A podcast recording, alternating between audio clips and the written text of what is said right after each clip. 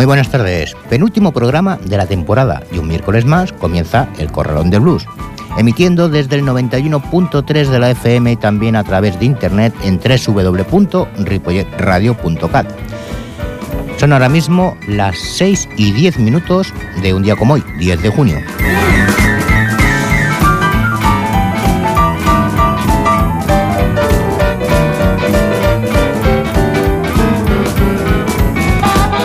Si en el programa anterior contamos historias a través del libro de nuestro amigo Manolo Poy, hoy seguimos con más.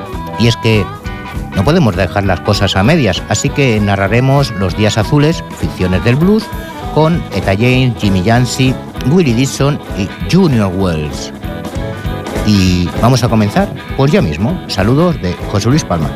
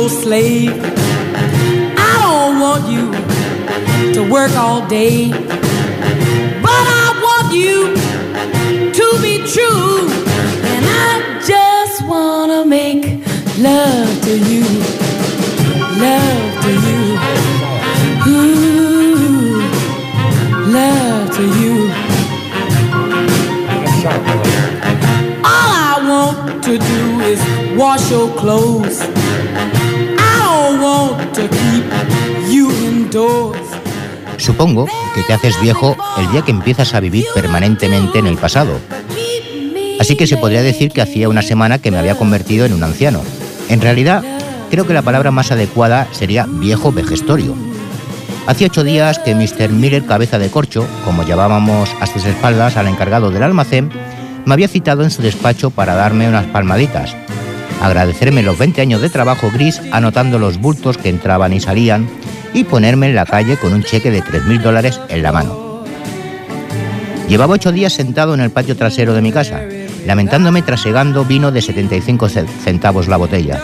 Allí, rodeado de trastos tan viejos e inútiles como yo, con la ciudad apestando a mis espaldas y el mar insinuándose detrás de los almacenes del muelle, me sentía, quizá por primera vez en mi vida, en paz conmigo mismo. O sea, que me moría de asco viendo arrastrarse el tiempo. Todo iba perfecta y plácidamente cuesta abajo hasta que esa mañana escuché su voz por la radio. Esa voz que se me metía en las tripas y que me llevó directo al pasado de las ocasiones perdidas. Era la misma voz que escuché por primera vez cuando el futuro era un proyecto sin empezar. El día que la vida empezó a escurrírseme entre las manos. Por entonces, hacía un año que trabajaba en el negocio del señor Taylor, mitad heladería y mitad tienda de discos con una de las pocas jukebox de la ciudad donde los discos de Raymond Blues y rock and roll eran más abundantes que las canciones de crooner blancos. El local estaba casi siempre tomado por pandillas de adolescentes de ambas razas, en parte porque estaba en la frontera entre el barrio negro y el parque Malleram, y en parte porque el viejo Taylor nunca hacía diferencias entre razas, ni tampoco las permitía. Habitualmente el ambiente era tranquilo, aunque de vez en cuando era inevitable alguna bronca, sobre todo desde que habían prohibido la segregación en las escuelas. Yo era el inevitable chico para todo, pero fundamentalmente era el encargado de atender a los ruidosos adolescentes, en los que el señor Taylor no estaba dispuesto a desperdiciar su ya de por sí agotada paciencia. Aquella tarde hacía un calor del demonio y las aspas del ventilador solo servían para espantar moscas, y ni siquiera en eso tenían mucho éxito. En la tienda solo había un par de chavales blancos que intentaban parecerse al Marlon Brandon de un tranvía llamado Deseo, y Carol, la Domingas, la sobrina del señor Taylor, que se pasaba todas las tardes sola en una esquina, tomando batidos de chocolate para cabreo de su tío y engorde de sus ya de por sí generosas dimensiones. Entonces se abrió la puerta y al mismo tiempo que el bochorno de la calle entraron Abby, Mitchell y la diosa de mi sueño, Jane Zeta Hawkins, la reina de Hamster Point. La había conocido más o menos un par de años antes, cuando ambos cantábamos en el coro de la iglesia. Nuestra condición de medio huérfano nos había convertido en confidentes, o lo que es lo mismo, en un chico tímido enamorado por primera vez de una descarada que le utilizaba como hombro en el que descargar sus desahogos. Por aquellos días, Jane Seta acababa de llegar de Los Ángeles, donde su madre la había dejado al cuidado de los caseros, el señor Jesse Rogers y su esposa Lula, que no habían logrado controlar su lado salvaje, pero la habían aficionado a la iglesia, o al menos a las canciones de los predicadores. Su fantasía favorita era su padre, que según los días era un famoso cantante de blues o un chulo que regentaba un prostíbulo en DA. A mí me daba todo lo mismo, la escuchaba embobado y la seguía la corriente. A veces incluso me daba envidia. Yo solo sabía que mi madre era una infeliz que había muerto de una sobredosis poco después de entregarme al tío Bernie y a la tía Rose. Bueno, eso y que mi padre era blanco, o al menos esa era la única explicación al color de mi piel, demasiado blanca para un negro y demasiada negra para un blanco. Esa era la otra cosa que, que me unía a Jane Zeta. Pero lo que para mí era un problema, para ella era una de las principales causas de su atractivo.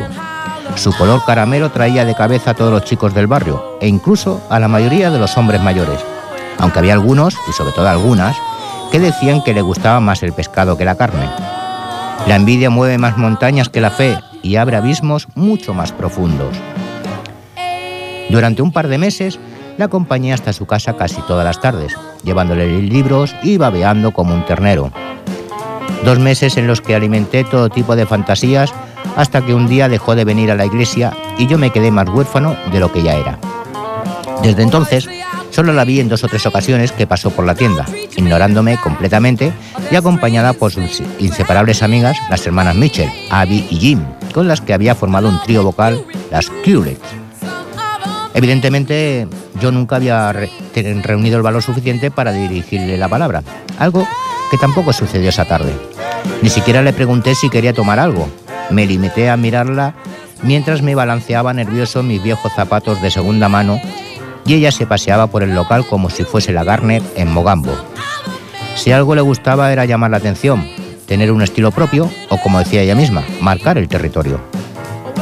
Aquel día llevaba su uniforme de delincuente juvenil, pantalones tejanos enormes, camisa de currante, zapatillas deportivas y el pelo rapado como un chico, pero de un brillante color platino. Todo con un desaliño perfectamente estudiado para que nadie, hombre o mujer, dejase de sentirse atraído de algún modo. Mientras yo soñaba despierto, entraron dos chicos de uniforme y Ginny y su amiga empezaron a filtear con ellos. En aquella época el barrio se había animado con el regreso de los soldados que habían vuelto de Corea como héroes de una guerra que acabábamos de perder, o por lo menos eso era lo que decía el tío Bernie hablando con la radio, mientras la tía Rose le gritaba desde la cocina que mejor sería que no lo oyesen los del FBI o vendría el propio Hoover y se lo llevarían demasiado detenido por comunista, que era lo que según ella se merecía. Era su forma particular de ahuyentar al fantasma de su hijo Jack, acribillado por una ametralladora alemana hace casi 10 años cuando acababa de pisar la playa de Omaha. Desde luego, aquellos dos marines no se podían quejar del recibimiento que les estaban haciendo. Jean le sacó unas monedas a uno de los soldados y se contoneó hasta la máquina de discos. De pronto se giró y yo me quedé helado. Me estaba hablando directamente a mí. Lo cierto es que no recuerdo si llegué a farfullar algo como respuesta, pero al menos conseguí no desmayarme mientras comenzaba a sonar el éxito de moda. Todo el local estaba mirando mientras Jane Zeta volvió a girarse hacia mí y comenzó a cantar. Si alguna vez he querido desaparecer bajo mis propios zapatos fue aquella. Era perfectamente consciente de mi cara de idiota, ruborizado y tomé la peor decisión para evitarlo, irme pitando al lavabo. Evidentemente, cuando salí de allí no quedaba nadie más que Carol, sorbiendo maliciosamente por la pajita del batido. Pasé un año más en la tienda del señor Taylor, pero Jane Zeta nunca volvió a cruzar aquella puerta. Al final me casé con Carol, que resultó que tampoco era de mi talla, y por lo tanto acabó largándose con un tipo que vendía aspiradoras.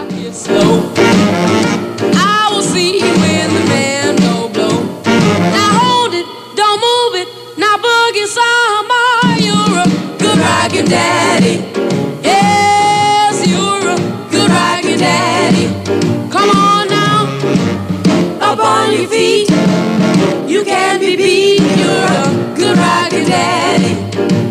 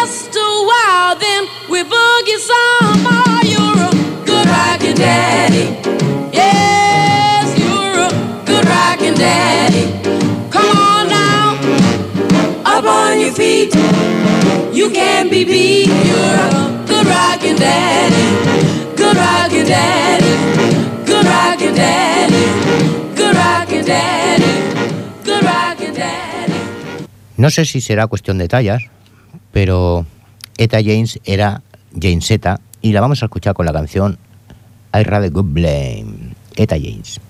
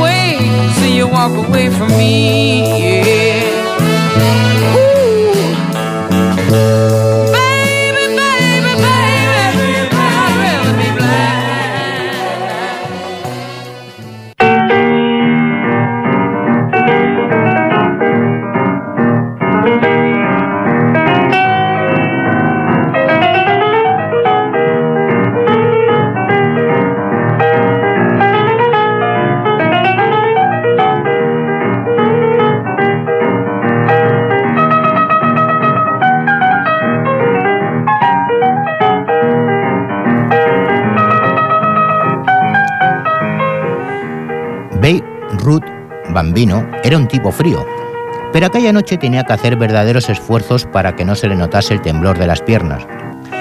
50.000 pares de ojos ponen nervioso incluso al mejor catcher de la Liga Americana. Y de eso era justamente lo que, de lo que presumía aquel hombretón de mirada dura bajo la visera que ocultaba los rasgos de un tipo de casi 40 años, de un deportista en el ocaso de su carrera. También era un día complicado para el vigilante Yancy, Nunca un estadio había congregado a una multitud como aquella. Tipos sudorosos con brazos como los martillos con los que se ganaban la vida en la fundición. Padres con hijos con la boca sucia de helado, forasteros de visita en la Feria Mundial con sus familias y una legión de vividores, rateros, timadores y supervivientes de la depresión. A pesar de estar a principios de julio, James Yancey se asaba dentro del uniforme mientras repasaba uno a uno a todos los ejemplares de aquella fauna. Estaba tenso. En cualquier momento podía pasar algo y descontrolarse la situación. Si eso pasaba, la responsabilidad sería suya y las colas de la sopa de caridad eran demasiado largas como para permitirse un solo fallo. Después de cuatro años vigilando el estadio se conocía a todos los carteristas, descuideros, timadores y chorizos de cualquier pelaje y calibre de la ciudad. Y eso que en Chicago era una especie abundante. Pero aquel chaval del traje gris, que hacía mucho tiempo quizá fue negro el traje, era un recién llegado. Todavía, apestaba la granja de la que se había largado con lo opuesto.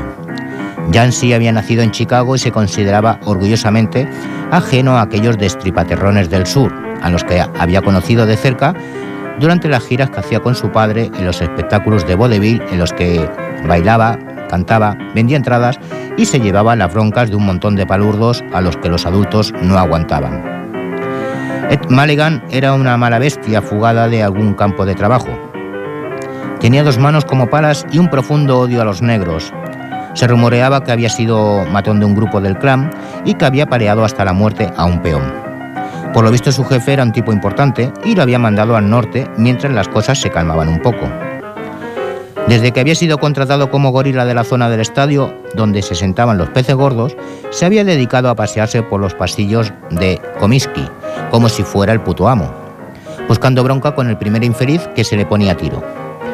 Su llegada coincidió con la película del, del gorila gigante que trepaba al Empire State de Nueva York, llevándose a una belleza rubia así que todos lo conocían como King Kong, cosa que evidentemente él ignoraba.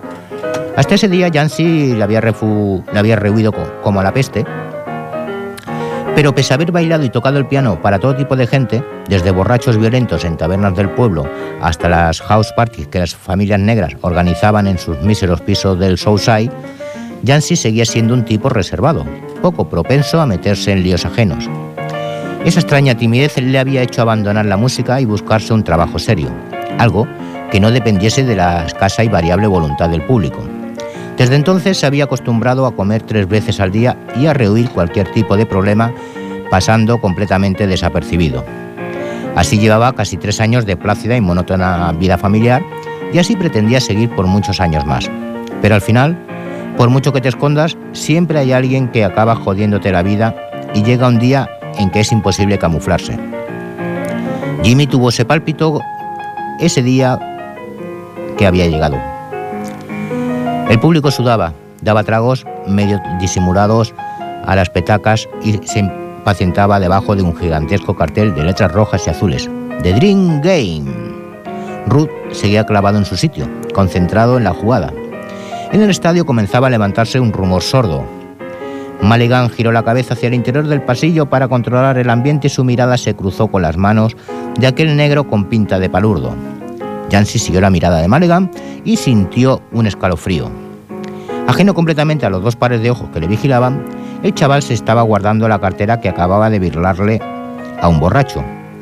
Vio salvar a Maligan que tenía una sonrisa lobuna y sin darse cuenta de lo que hacía comenzó a moverse para interceptar a King Kong, que iba por el chaval como una locomotora.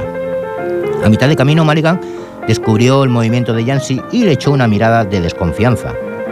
Era la jugada decisiva. Beirut era la última oportunidad para su equipo. Era la primera vez que los mejores jugadores se enfrentaban en la hierba del mismo estadio. Los mejores de la Liga Nacional contra los mejores de la Liga Americana.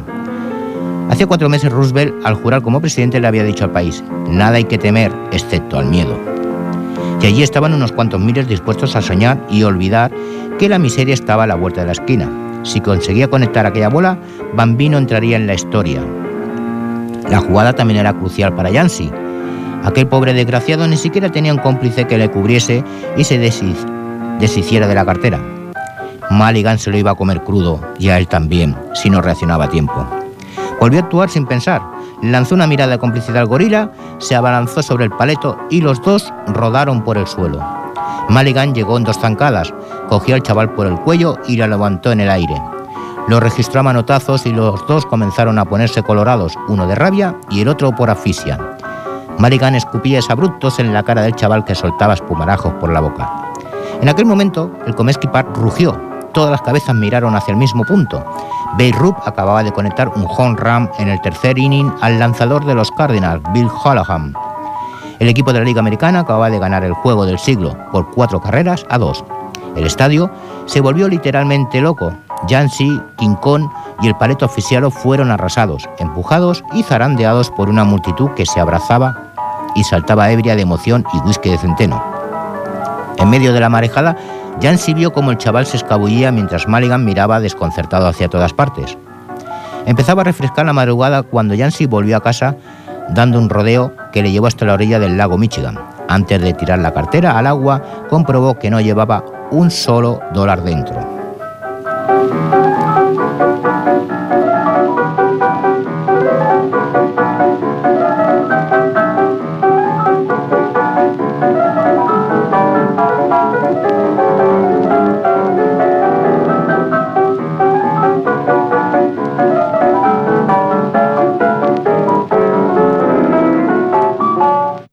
Y se preguntaba qué hora era, Five O'Clock Blues de, Jans, de Jimmy Jansi.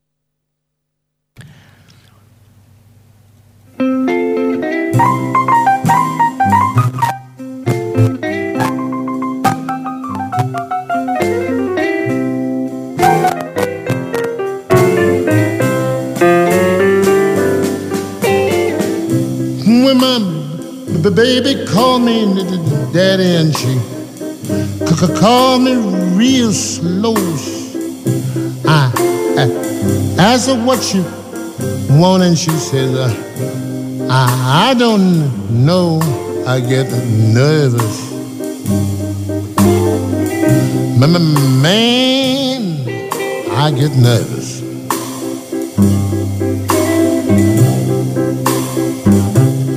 I'm a nervous man, and I tremble all in my bones. Asunto había empezado mal e iba inevitablemente a peor. El sudor le pegaba la camisa a la espalda y en aquella habitación el único que recibía el aire del ventilador era el tipo que estaba detrás de la mesa del despacho con una corbata naranja y un enorme barrigón. Todos le llamaban jefe, así, sin nombre detrás, cosa que a Willy pues no le hacía ni puta gracia. Le recordaba demasiado la penitenciaría. Cuando le dijeron que el jefe quería verlo personalmente, Willy se quitó los guantes con gestos impacientes y se dio una ducha helada y rápida. Quería estar presentable para una entrevista que podía ser decisiva en su carrera. Llevaba solo cuatro peleas como profesional, pero sus puños habían empezado a dar que hablar a más de uno. Y ahora estaba sentado allí, de pie, abriendo y cerrando los puños con el tin nervioso que le entraba siempre que las cosas empezaban a torcerse. Y en aquella habitación las cosas más que torcerse estaban a punto de descarrilar. Él, que había acudido eufórico creyendo que quizás había llegado el momento del combate que lo lanzase a la división de honor, ahora estaba escuchando que no solo cobraría lo faltado, sino que era mejor que no pasase del tercer asalto contra un paquete de la costa oeste. Con la primera excusa que soltó comenzaron las miradas de reprobación, que le recordaban que era más que otro negro pegándose bofetadas encima de una lona. Uno más entre un millón de desgraciados. Si había algo que jodiera de verdad a Willy, era que un blanco le llamase hijo, pero aquello de los buenos hermanitos era demasiado tío Tom para poder digerirlo. Mientras el gordo gesticulaba como un poseso echando espumarajos por la boca, se le fue la memoria otra vez allá abajo, a Ball Ground y a otros grasientos blancos descargando sus miserias en los presos negros. Sabía que pensar en aquello era lo que peor podía pasarle, pero por muchos años que viviera nunca podría olvidar los gritos que salían cada noche del único sitio iluminado de la granja penitenciaria, la caseta de los guardias. Tampoco podría olvidar nunca el miedo que pasó durante la fuga, ni la sensación de animal acorralado durante los meses posteriores, cuando se convirtió en una sombra perdida por los caminos. Le habían detenido por vagabundo, había visto morir hombres molidos a golpes, había insultado, había amenazado y había sido humillado en todos los pueblos que había cruzado para llegar a Chicago, donde quizá un negro no fuera el chivo expiatorio de todos los problemas de los blancos.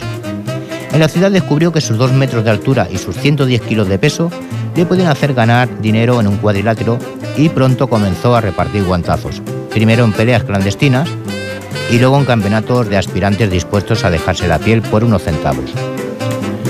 Cuando en el 36 había ganado los guantes de oro de la Heavyweight Championship en la división de novatos, pensó que por fin se despejaba el camino, que tenía algo con lo que salir adelante ser un triunfador para poder mirar a los ojos de cualquiera, incluidos los blancos que se desgañitaban alrededor del ring, sufriendo o disfrutando con sus apuestas.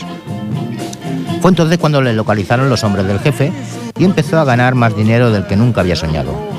Un sueño del que estaban despertando ahora las amenazas y los insultos de aquel saco de grasa acostumbrado a que nadie le llevase la contraria. Mientras se mordía la lengua para no agravar las cosas, Willy se refugió en el recuerdo de aquellos tiempos de triunfo. Fueron días de juergas, mujeres y borracheras. Días de euforia que terminaron una mañana en la estación central cuando se despidió de su amigo Pete, que se largaba a España a combatir por la República. Willy lo vio subir al tren con una mezcla de pena y envidia. Al principio no había logrado entender que se le podía haber perdido a Pete en aquel país del que hasta hace unos meses no habían oído hablar ninguno de los dos. Pero mientras abría paso hacia la calle, Bajo la atenta mirada de los guardias de la estación, entendió aquello que su amigo le había repetido tantas noches, que se iba a pelear por su propia dignidad, por su derecho de hombre negro a luchar por la libertad y la dignidad de todos los hombres. En el fondo era la misma pelea de siempre, quizá la única diferencia era cuánta gente se viese involucrada. Él luchaba para salir del agujero usando sus puños, peleando contra unos tipos que buscaban exactamente lo mismo. Subían un cuadrilátero se repartían la cara bofetadas y la bolsa era para el que más fuerte pegaba, simple como el mecanismo de un sacacorchos. Pero también soñaba con salir del agujero, pero no le bastaba con salir a él solo. Quería llevar consigo a todos los que estaban en el fondo del saco, a los que lograban sobrevivir del milagro. Y que quisiera ayudar a los negros, de los guetos a Willy le parecía bien, pero también quería ayudar a los blancos de las fábricas y los suburbios, y eso ya le resultaba bastante más difícil de digerir. Pete era comunista y eso parece que lo cambiaba, que lo cambiaba todo.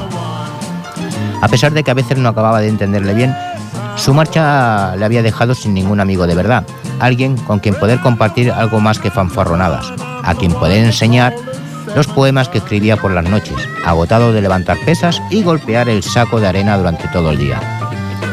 Por aquellos días llegó al gimnasio la extravagante figura de Baby Doo.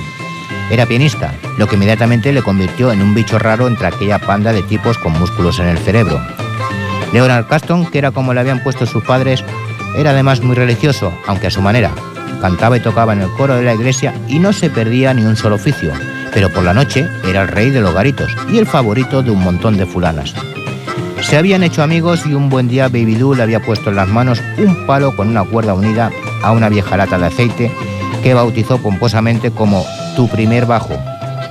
Comenzó a tocar casi a regañadientes, pero tuvo que reconocer que no se le daba del todo mal.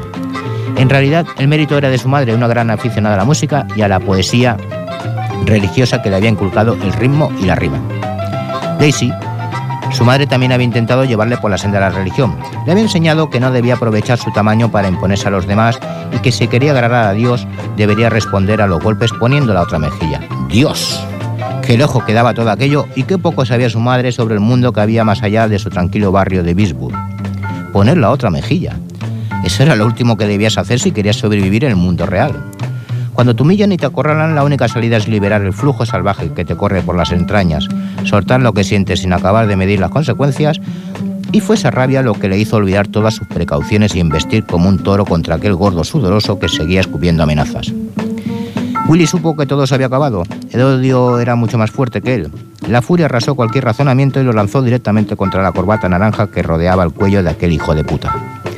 Si no hubiesen intervenido aquel par de gorilas sonados, esa basura blanca se hubiese llevado la lección de su vida, pero los perros guardianes lo arrastraron a golpes fuera del despacho mientras el gordo vomitaba amenazas. El viento del lago barrió el callejón cuando Willy abandonó el gimnasio, levantó las solapas del gabán y hundió las manos en los bolsillos para protegerse del frío. En uno de ellos encontró un papel doblado, una servilleta de bar en la que había garabateado unos versos. A pesar del inmenso cabreo que llevaba, Aquellas líneas le arrancaron una sonrisa. Quizá debería hacerle caso a Baby Doo y cambiar las doce cuerdas del cuadrilátero por las cuatro del contrabajo. Quizá al final lo que pudiese sacarlo del agujero fueron las lecciones de su madre, las poesías que le leyera, las lecciones que le enseñara, bueno, todo menos una, nunca pondría la otra mejilla.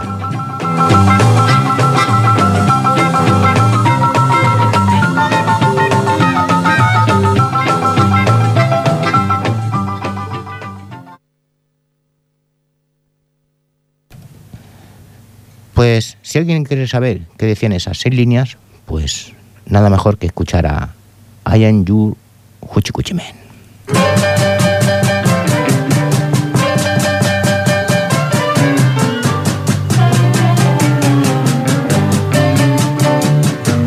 Gypsy woman told my mama before I was born, you got a boy child coming, gonna be a son of a gun.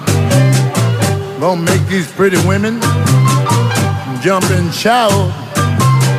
And the world will wanna know what it's all about. You know I'm here.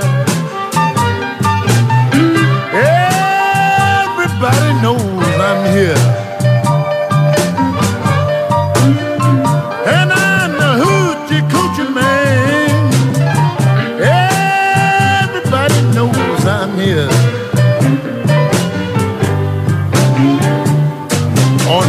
Seventh hour, on the seventh day, and the seventh month, the seventh doctor said, He's born for good luck. And I know you see, got seven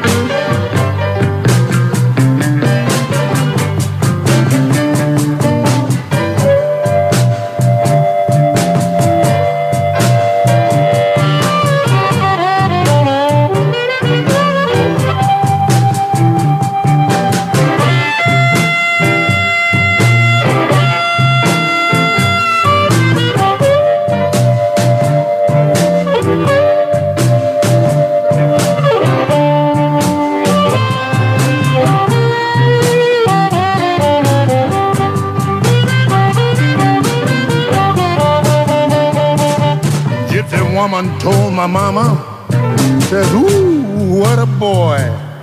He gonna make a mini woman a jumping child for joy. You know I'm here.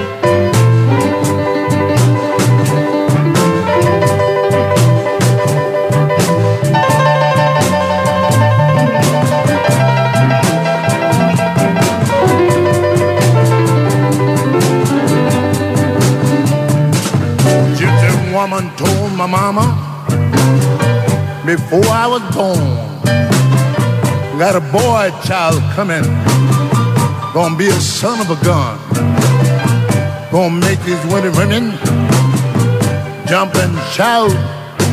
The world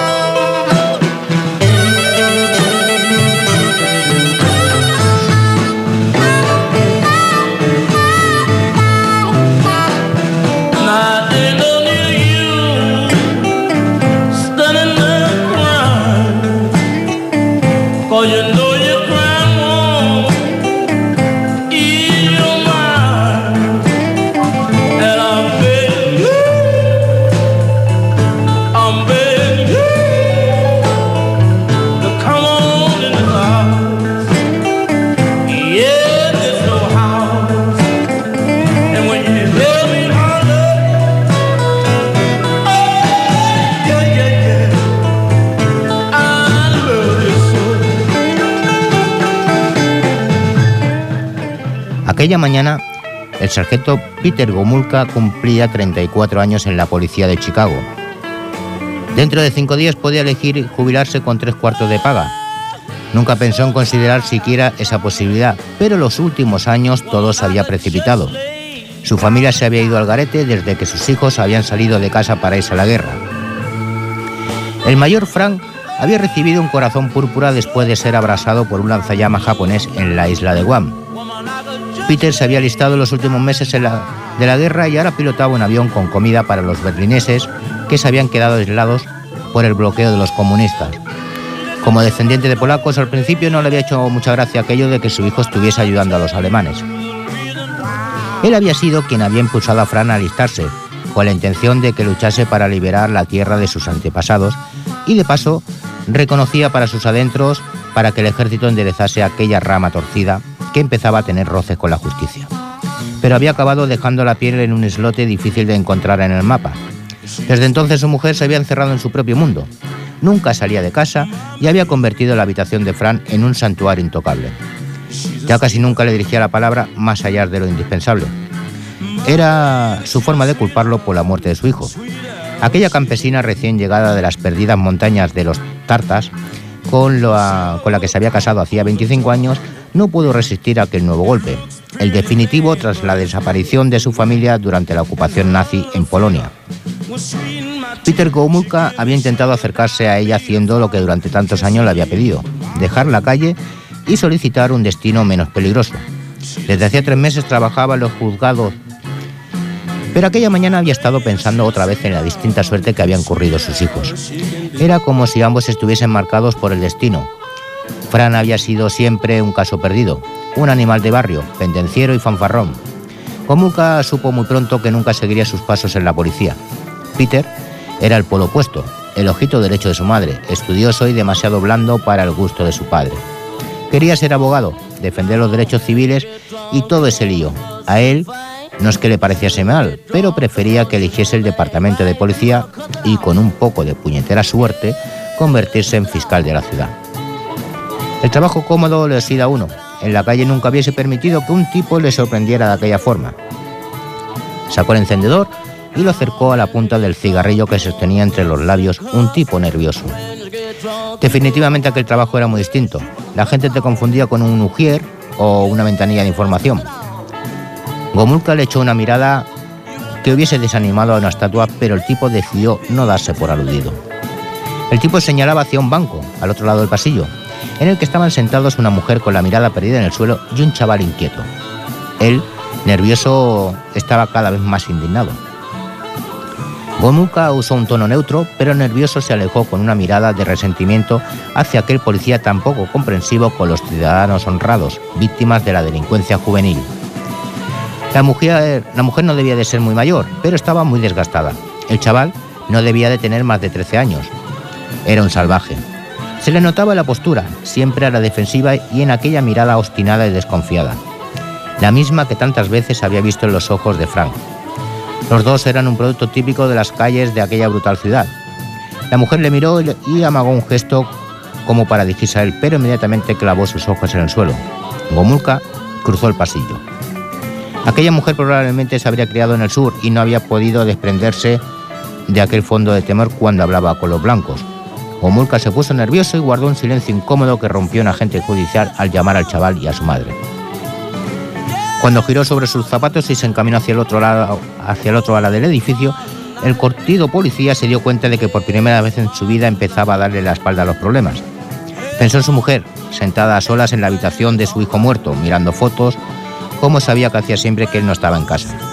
La tristeza de su mujer le hizo acordarse de la tristeza de la madre del chaval que estaban juzgando en aquel momento. Entró en la sala justo cuando el tendero acababa de contar su versión al juez. Le tocaba declarar al acusado. El chaval empezó muy nervioso, contradiciéndose y buscando excusas. Gomulka pensó que si seguía por aquel camino acabaría en el reformatorio. Entonces el juez le preguntó por qué tenía tanto interés en la armónica y al chaval le cambió la cara. A medida que hablaba se iba transformando. Explicó cosas de su infancia en New Memphis, Arkansas. Contó cómo se crió en la calle, como su primo Junior Parker le había enseñado a tocar la armónica a los siete años. Mientras se sumergía en los recuerdos de aquel adolescente, asustado se fue convirtiendo en un joven seguro de sí mismo y convencido de lo que decía. Se infló como un pavo real cuando explicó sus correrías por los locales de Bill Street bajo la tutela de un, de un tal Sonny Boy Williamson y emocionó a la sala cuando contó el divorcio de sus padres y los problemas de su madre para salir adelante. Los dos solos en una ciudad desconocida, pero que él adoraba desde que habían llegado. Vino a decir que la música lo era todo en su vida la armónica la herramienta con la que podía triunfar en ella.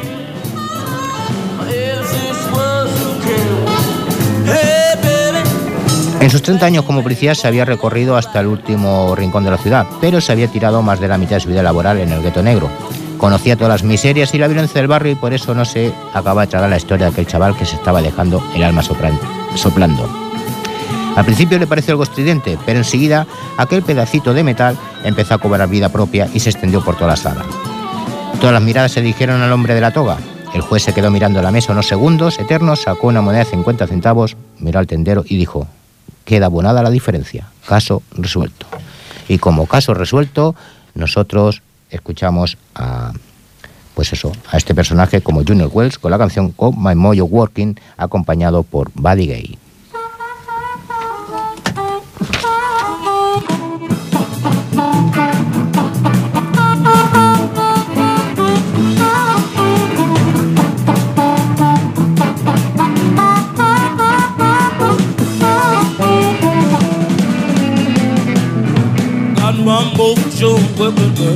Just don't work on you. Got my mojo working, but just don't work on you. I need help, serve and tell them, don't know what to do. I'm going down to the island just get me a mojo head. I'm going down to the island just buy me a mojo head. Gonna teach these women here just how to love that man. Got my mojo working.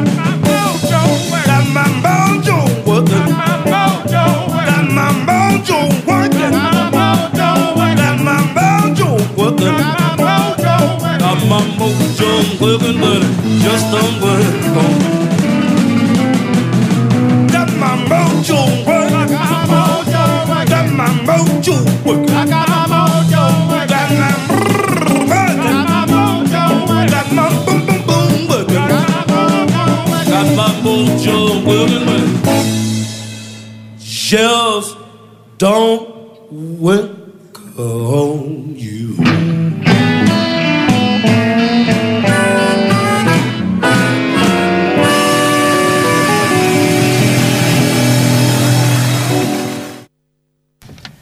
Pues estas han sido las historias de ese libro titulado Los días azules, ficciones del blues de Manuel López Poy, un buen periodista, un buen escritor, que nos ha ofrecido la oportunidad de poder pues con narrarlo acompañado de la música de, de estos músicos que hemos hablado, aunque fuera ficción su historia.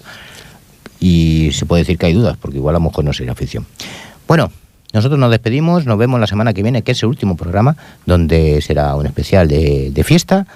Y adiós. Y que no, y que no, y es hora de que nos despidamos, amigos. Yo digo bye, bye, bye, baby, bye, bye.